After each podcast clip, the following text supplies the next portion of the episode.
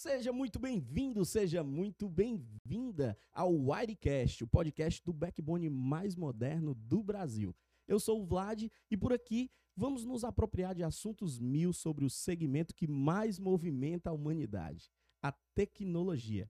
A cada episódio, teremos um especialista das áreas que compõem o segmento. Hoje, temos na nossa mesa a presença cheia de charme e requinte de Patrícia Moreira, administradora por formação, apaixonada por viajar, gestora de qualidade na Wirelink, está prestes a casar, tem um, um amor nas pessoas como um lugar de refrigério, ama esse lugar e não pode ver um prato de comida que se afeiçoa pelo bicho. Quem vê até pensa que ela pesa uns 286 quilos. Patrícia, depois dessa explanação abrangente sobre quem é você, conta um pouquinho para nós quem é a Patrícia, com direito a um overview da sua trajetória profissional, vai. Oi, gente, bom dia. É... O Vladson falou exatamente um resumo do que eu sou. Sou apaixonada por viajar. E uma das coisas que uma, uma das maiores experiências que eu tive foi fazendo intercâmbio para explorar um pouco mais essa parte de viagem. E foi aí que eu vi é, e me apaixonei ainda mais pelo atendimento ao cliente, que vi que fora do Brasil as pessoas ainda têm um pouquinho mais de cuidado com essa parte de atendimento. Então, antes, antes de você continuar, eu quero ouvir mais de você. Mas só para dar um puxado aí sobre esse, essa experiência fora. Essa experiência fora foi quem te despertou para essa coisa da qualidade, para essa, essa, esse aprimoramento dessa, desses processos que precisa ter para as pessoas serem melhores, valorizadas? Na verdade, eu já trabalhava na área, então eu fui com um olhar muito voltado para essa parte de atendimento e essa parte de resolutividade. Você foi com que idade? eu fui com 27 anos fazer um intercâmbio fora no Canadá. Ah, tu é tipo a Luísa, que foi pro Canadá. Naquela época, a minha filha, a Luísa, que mora no Canadá. Que é pra dar um charme. Uma pequena diferença. Mas é, foi bem por aí, né? Então, quando eu voltei, eu voltei com uma criticidade um pouquinho maior. Um pouco mais apaixonada, se é que já era possível, pela área de atendimento ao cliente. E vi que poderia ser feita a diferença no, nos atendimentos realizados aqui. Né? E culminou justamente no momento que o Brasil ele estava com um olhar um pouco mais voltado para a qualidade do atendimento ao cliente. Foi na época que teve um boom é, do encantamento por parte dos parques da Disney, né? Então, o jeito Disney de encantar e atender, ele foi colocado em evidência e a partir daí as pessoas e as empresas tiveram esse olhar mais atento e o consumidor cada vez é mais exigente na hora de fazer suas contratações. Então, a tua trajetória é, profissional antes desse, dessa viagem do Canadá, ela se deu como? É, eu, na verdade, eu iniciei minha carreira em banco. Então, assim, quando você pensa em banco, atendimento burocrático, péssimo, tudo quadradinho. Tudo né? quadradinho. É, e aí existe um diferencial para o banco ter um atendimento como esse, né? Só que aí eu vi que não era a minha praia. E aí, quando eu recebi é, o convite para ser parte da, da equipe da Forte Brasil, que hoje é uma fintech, eu fui para a área de atendimento. E lá a gente teve uma virada de chave na parte de cultura. Quando a gente virou a cultura do atendimento, é que fez todo sentido. Uhum. Então, né, aí, foi a partir daí que eu passei a me apaixonar pela área de atendimento ao cliente, que vi que poderia ser um diferencial dentro da organização. E logo quando voltou do Canadá, voltou para o Wirelink? Não, voltei para a Apivida. E aí a Wirelink me fez o convite e eu me apaixonei pelo desafio, que era a implantação do setor que na época não existia. Então, é, eu fundei o setor de qualidade no atendimento em parceria com o setor de, de processos na época. Então, eu comprei o desafio e o sonho da Wirelink e passei a fazer parte desse sonho. É por isso que tu é tão apaixonada pela área, pelo, pelo segmento. Pelo segmento, pela área. E assim, na área de telecom, é, é um desafio ainda maior. Porque a qualidade percebida do, da população em geral é que o atendimento e a prestação de serviço da área de telecom ela é bem ruim. Sim. Então a gente tem aí oportunidades para essa virada de chave na parte de percepção do nosso consumidor. Sim. Tá falando um pouco dessa dessa é, essa coisa que vira meio que interno, você internaliza essa coisa da excelência, do atendimento. Como é que transforma isso, ou como é que transporta isso para o colaborador, por exemplo? E como é que ele se sente responsável pelo atendimento? Na verdade, tudo é, é, é se você falar assim, como fazer que o meu colaborador se aproprie daquele atendimento, né? Então, para isso, a gente tem que ter uma, cultura muito forte, centrada no cliente. Né? E para isso, eu preciso de pessoas que estejam afim de fazer, afim de atender. Então, o fit cultural, ele tem que casar com o da Link. Então, não adianta eu ter uma pessoa extremamente técnica se ela não sabe atender bem o meu cliente. Então, é, tem que bater tanto essa parte técnica quanto o fit cultural. E faz, a to faz total diferença nessa parte do atendimento. É, como também não. Como a, hoje fala-se muito né, no mercado, ah, um bom atendimento, um bom atendimento. Então, um bom atendimento sem resolver o problema do cliente, ele no fim das no contas. Final não é um bom atendimento. Não, no final não é um bom atendimento. Eu porque sei, ele... você cortei gente boa, legal, mas no final das contas o cara sai com o mesmo importar, problema. Tá, mas sai com o mesmo problema. Então, assim, não tem sentido, né? Então, quando a gente fala em um bom atendimento, não é só é, a pessoa que está na linha de frente, é todo o bastidor. Ele quebra a cultura daquela coisa do script do atendimento? Sim. Hoje na Wirelink nós não temos um script do atendimento é, o colaborador faz o que precisa ser feito para resolver o problema é do cliente. personalizado de acordo com a necessidade. De acordo com a necessidade. Óbvio que a gente tem regrinhas Sim. mínimas a serem seguidas. Até porque senão ficaria insano tratar tudo de forma personalizada. Exa exatamente. Esse é o ponto. É assim, é a personalização com o mínimo de padronização. Então, é, quando eu falo, ah, um bom atendimento, eu falo dos bastidores desse atendimento que é justamente a resolução. Então, não é só o meu time de atendimento, é a empresa como um todo trabalhando para que o problema do cliente seja resolvido, desde a contratação lá no RH, que contrata uma pessoa alinhada com o fit cultural da empresa, até o pessoal da parte de NOC TX, que vai lá ver o reparo da fibra que está na rua, que o técnico de campo sai para a empresa, para a casa do, dos nossos clientes. Então, assim, é, tem que casar tudo direitinho. Tirar um pouquinho do olhar do colaborador e talvez para o olhar do consumidor. Você falou agora há pouco que a percepção do consumidor, ela normalmente ela não é das mais incríveis para o segmento. É bem verdade, porque parece que a gente quando contrata internet, a gente contrata dizendo assim, funcionar é obrigação. Quando para de funcionar é que eu falo mal, arrumo uma confusão e tal. Porque é, isso, eu, eu contrato para ter a internet. Eu só vou lembrar que que tenho internet quando eu não tenho internet. Tipo assim, a bicha não tá funcionando. Então eu fico meio indignado.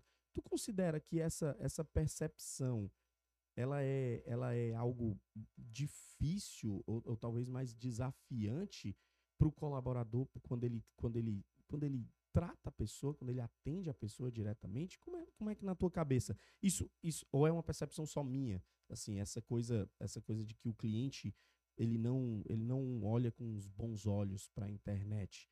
Me fala um pouquinho a tua percepção. A verdade é uma realidade, né? É, então, assim, hoje o, hoje o nosso cliente, é, falando, a gente tem clientes em diversos segmentos, né? Então, eles têm perfis completamente diferentes. Então, assim, eu tenho clientes que tem, é mais sensível, é, que ele não pode ter uma queda de internet de cinco minutos que a empresa inteira para quando você fala de B2B, assim? Quando, quando eu fala... falo, isso, quando eu falo de clientes empresariais, né? Falando apenas de um segmento. Então, ele não. Cinco minutos depois, ele já está ligando para a nossa central de atendimento. Olha, minha internet caiu, minha empresa está parada, não posso, estou deixando de faturar. Então, são, são percepções de clientes diferentes. Aí liga um cliente do governo. A, a agilidade que esse cliente necessita não é tamanha quanto um cliente empresarial. Então, tem vários perfis de cliente que eu preciso tratar. É, tem também o nosso cliente final, que é o B2C, que é na casa do, do, do próprio colaborador. Então, esse cliente, ele a percepção dele, ele não quer, ele não, não importa se ele tem 500 megas, 100 megas, 200 megas. O importante dele é a internet pegar bem em todos os cômodos da casa. É ele não precisar perceber que existe internet. Ele, a experiência dele é com a navegação. Então quer dizer que essa experiência do cliente, ela infelizmente ela acaba sendo muito mais evidente quando, quando falta a internet, porque é, é, é tipo é tipo oxigênio, eu diria, né? A gente não percebe que está aqui consumindo, que está tudo bem, que está tudo maravilhoso, mas se faltar, a gente desespera. É exatamente isso. E aí, é, quando percebe-se essa falta, essa qualidade na entrega, às vezes não necessariamente uma falta, às vezes é uma qualidade na entrega que não está chegando tão bem à sua empresa, à sua casa. E aí, qual é o papel da qualidade no atendimento? Fazer com que essa experiência ela seja com impacto menor. Por exemplo, eu estou ligando porque eu sei que eu tenho um problema. Eu sei que eu tenho um problema, então o meu time de atendimento ele tem que minimizar os impactos desse problema. Atender bem é, recepcionar o cliente bem é o mínimo que ele precisa fazer.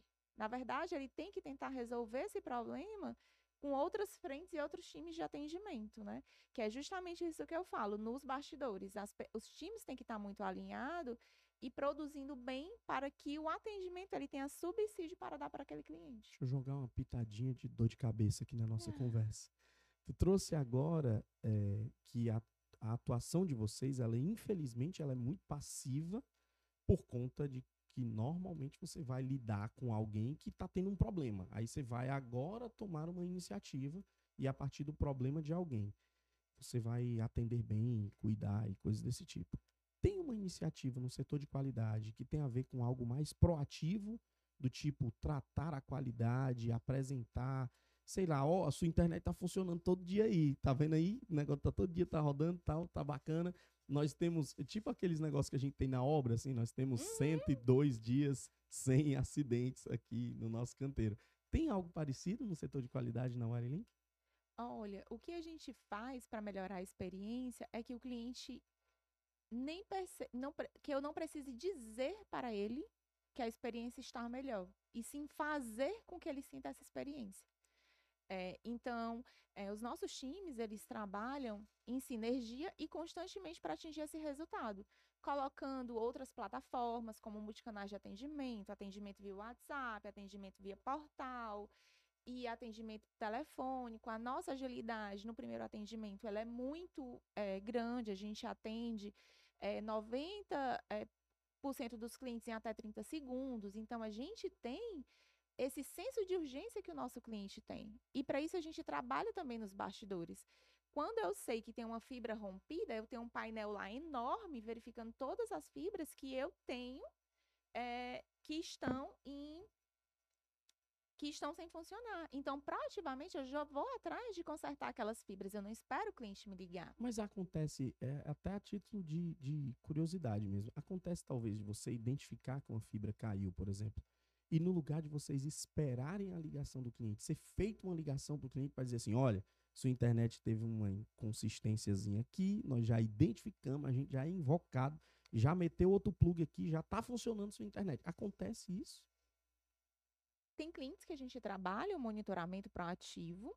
É, hoje não são para todos os clientes que a gente faz é isso, isso. Não dá para fazer porque é, a envergadura dos clientes isso, é muito diferente. Né? Normalmente né? clientes governamentais, né?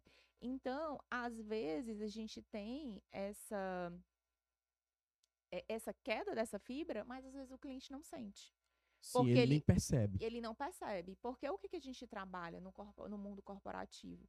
É a redundância daquele atendimento, né? Tecnicamente falando. Então, quando um cliente ele fica indisponível pelaquela rota que ele passa, ele vai ele já entra transborda por um outro canal. Legal. Legal. Então, assim, para ele não ficar indisponível. Segue, então, talvez uma proposta.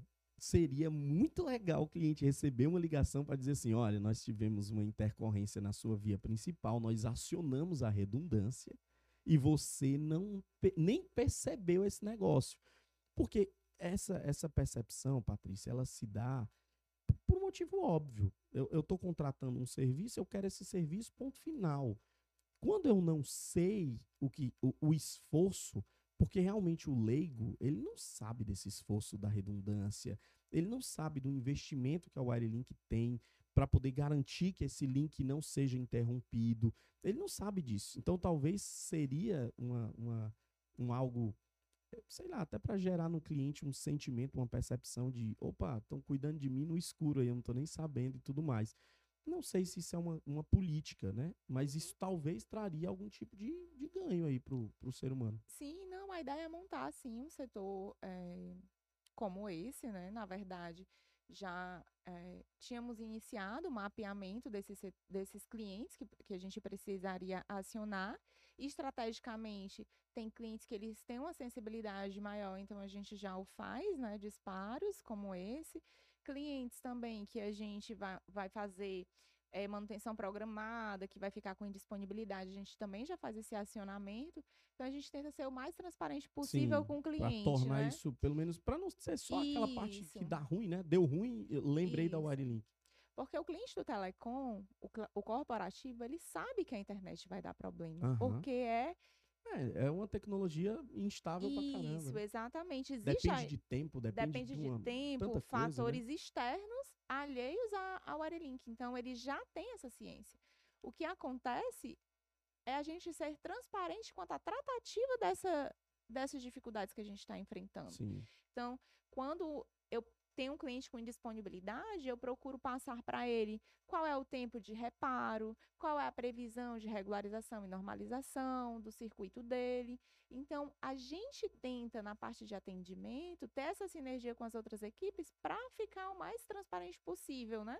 Então, se ele tem essas informações, normalmente o estresse dele é minimizado. Algumas pessoas que estão nos ouvindo certamente têm aquele olhar de, de, tem percepções sobre o segmento e tudo mais, mas tem gente que está nos ouvindo que gostaria de conhecer um pouco mais sobre o segmento de qualidade. O que, que você diria, talvez, é, é, que, que é o maior desafio do profissional de qualidade? Porque você trouxe aí uma infinidade de coisas que, no final das contas, nem tem um script muito claro sobre o que o cara tem que fazer, não é, é, o principal desafio do profissional de qualidade é ter paciência, que quando as coisas estourarem tudo, ele pode ser tranquilo para resolver, ou tem outras skills importantes? Além dessa skill que é super importante, tá, gente? Porque quando um cliente liga, ele não liga satisfeito, não, ele liga ele porque ele tem um problema para é, resolver. Problema. Então, assim, o que, que a gente primeiramente tem que fazer? Resolver o problema do cliente.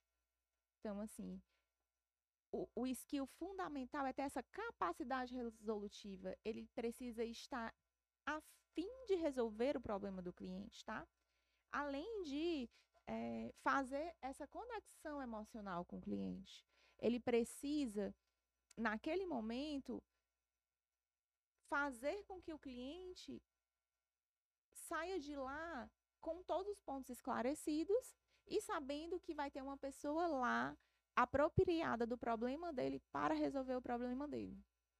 Legal. Patrícia, muitíssimo obrigado pelo seu tempo por aqui. O papo foi para lá de excelente, não podia ser diferente, afinal nós estamos falando de excelência, nós estamos falando de qualidade, nós estamos falando desse segmento que talvez é o segmento que melhor humaniza é, é, esse, esse trato do defeito, né? Porque as pessoas vão viver essas dificuldades no mundo da tecnologia então, queria super te agradecer mais uma vez pelo, pelo tempo, pelo papo por aqui.